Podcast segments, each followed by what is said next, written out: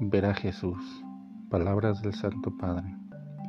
También hay mucha gente, a menudo sin decirlo implícitamente, quisiera ver a Jesús, encontrarlo, conocerlo. Esto nos hace comprender la gran responsabilidad de los cristianos y de nuestras comunidades. Nosotros también debemos responder con el testimonio de una vida que se entrega en el servicio, de una vida que toma sobre sí el estilo de Dios, cercanía, compasión y ternura se entrega en el servicio.